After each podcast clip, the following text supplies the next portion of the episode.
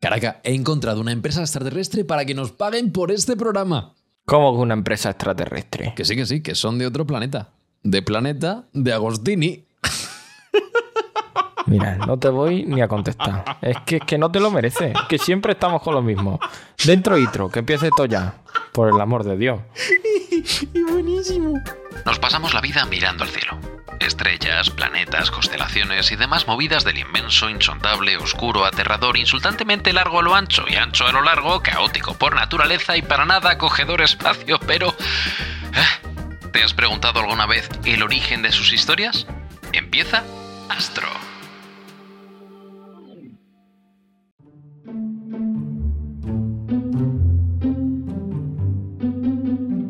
Seres inteligentes venidos de más allá de las estrellas es una muy buena premisa para un mito clásico, o mejor dicho, lo sería si hubiese alguno.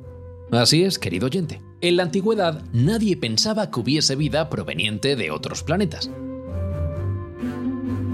En realidad, si te paras a pensarlo, tiene bastante sentido. Estamos hablando de civilizaciones geocentristas, que pensaban que la Tierra era el centro del mismísimo universo. Así que, ¿cómo iba a haber más vida inteligente? La posibilidad de que hubiese más vida inteligente aparte de nosotros comenzó realmente a plantearse después de que aumentase en popularidad el modelo heliocentrista. O sea, después de que Nicolás Copérnico la publicase en 1543 y de que Galileo, con su telescopio, midiese que efectivamente tenía razón a principios del siglo XVII. Y ya entonces empezaron a preguntarse eso de, si la Tierra es un planeta más, ¿no habrá más planetas como la Tierra? Sin embargo, Hoy en día existe una corriente de pensamiento que dice que las culturas antiguas sí que estuvieron en contacto con vida alienígena, solo que no se dieron cuenta. Esta corriente de pensamiento recibe el nombre de hipótesis de los antiguos astronautas y carece de pruebas científicas o históricas que lleguen a respaldarla. Aunque ya os digo que Hollywood últimamente la mete por todas partes. Que si el Thor de Marvel, que si los aliens de Prometheus, bueno, un montón de películas. Los principales argumentos a favor de esta hipótesis son que la civilización humana no era tan avanzada como para hacer cosas como, por ejemplo, las pirámides de Egipto, Stonehenge o incluso las estatuas de la isla de Pascua. La realidad es que los historiadores tienen evidencias que demuestran que los egipcios tenían conocimientos aplicados muy avanzados de geometría y de matemáticas. Solamente les faltaba inventar una notación algebraica como la de los griegos. Otra forma de justificar esta teoría se basa en que los dioses de las culturas antiguas en realidad eran alienígenas. Y aquí se aportan citas de textos religiosos clásicos. Por ejemplo, en la mitología hinduista, los dioses y sus avatares viajan de un lugar a otro en vimanas, que son vehículos voladores o lo que ellos llaman carrozas volantes. Hay muchas menciones de estas máquinas voladoras en el Ramayana, un texto épico religioso que data del siglo III a.C. También se dice que los ángeles y los demonios de la religión católica en verdad son aliens. El Arca de la Alianza, donde Moisés pone las tablas con los diez mandamientos, tecnología extraterrestre. Jesús de hecho también sería extraterrestre. Incluso el mismísimo infierno podría llegar a ser una fotografía del planeta Venus.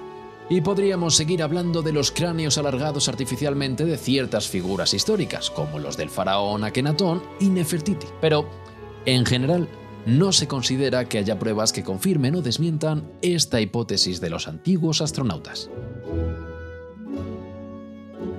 ¿Y qué dicen los científicos? ¿Creen en la existencia de vida inteligente fuera de la Tierra? Bueno, pues a nivel personal no les hemos preguntado, pero según la evidencia, los científicos ni confirman ni desmienten.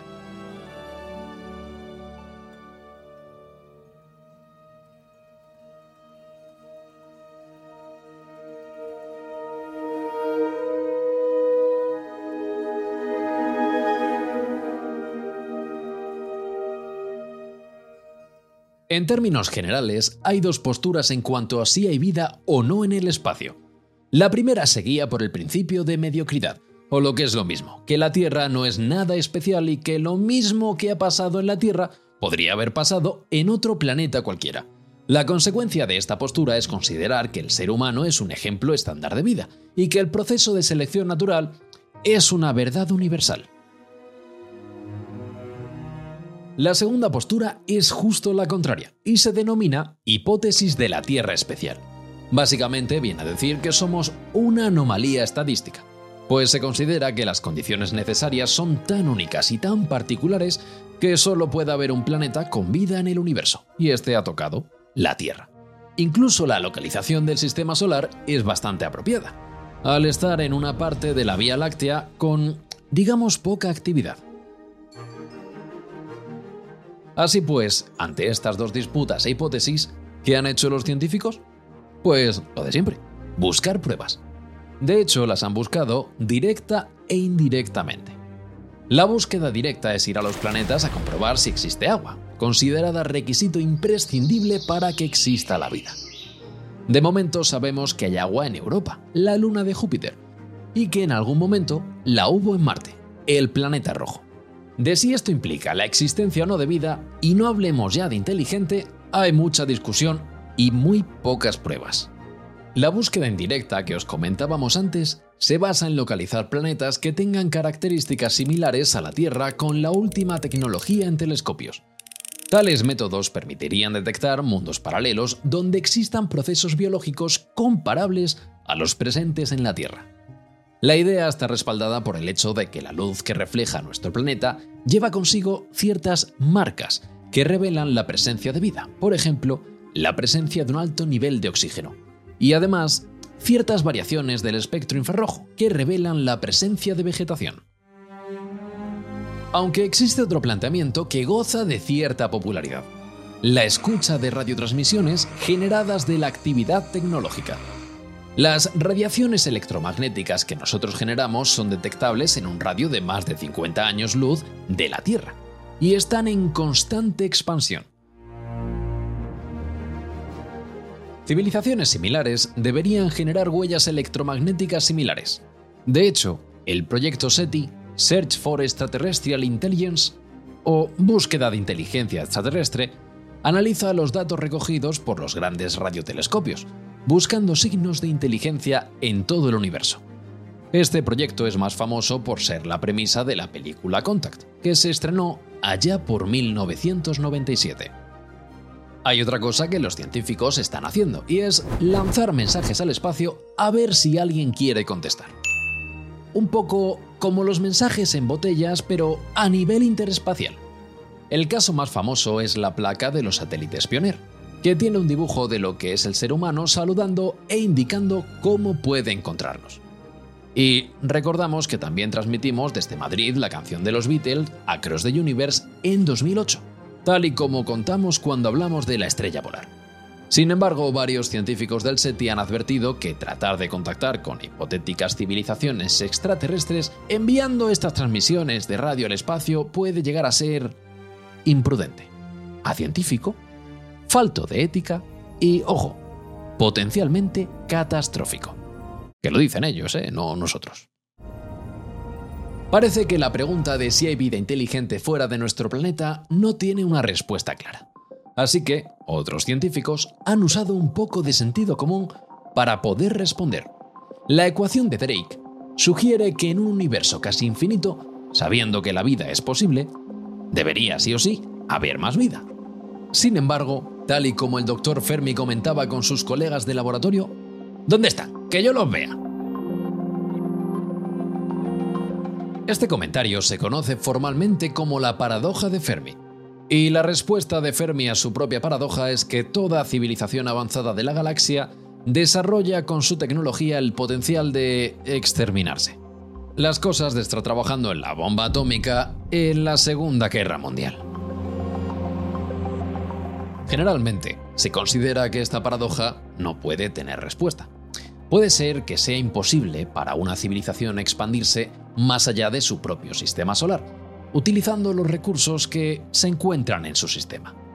En un planeta que no tiene metales, sería además imposible crear estructuras que fueran capaces de viajar por el espacio.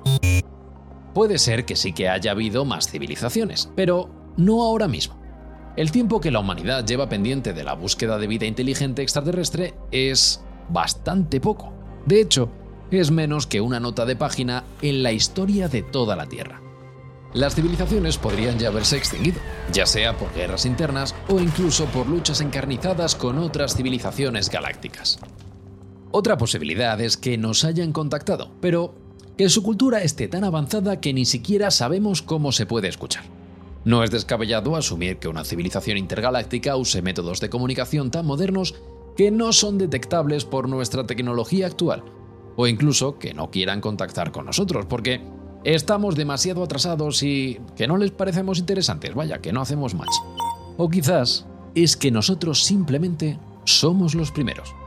Así que al universo aún no le ha dado tiempo a que haya otra forma de vida inteligente intergaláctica. Al fin y al cabo, la aparición del ser humano se data de hace 250.000 años, pero solamente desde hace apenas 60 años tenemos capacidad de mandar gente al espacio. Cuando comparas 60 años contra los miles de millones de millones de millones de años del universo, pues somos insultantemente recientes.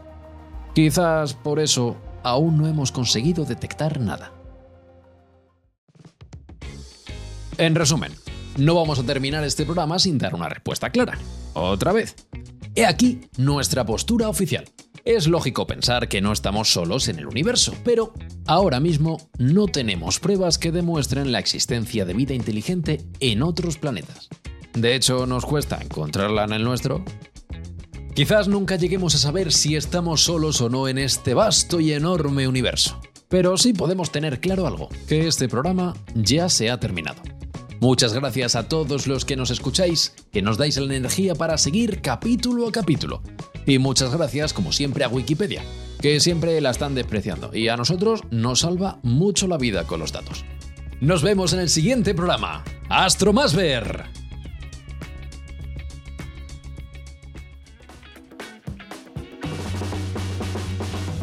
Este episodio ha contado con el inmenso talento guionista de Alfonso Gómez, la caótica e imprevisible edición de Jorge Cambero, a.k.a. Caracá y con la insondable, aterradora y a veces oscura locución de un servidor, Jairo Costa. Nos vemos en el siguiente episodio de Astro.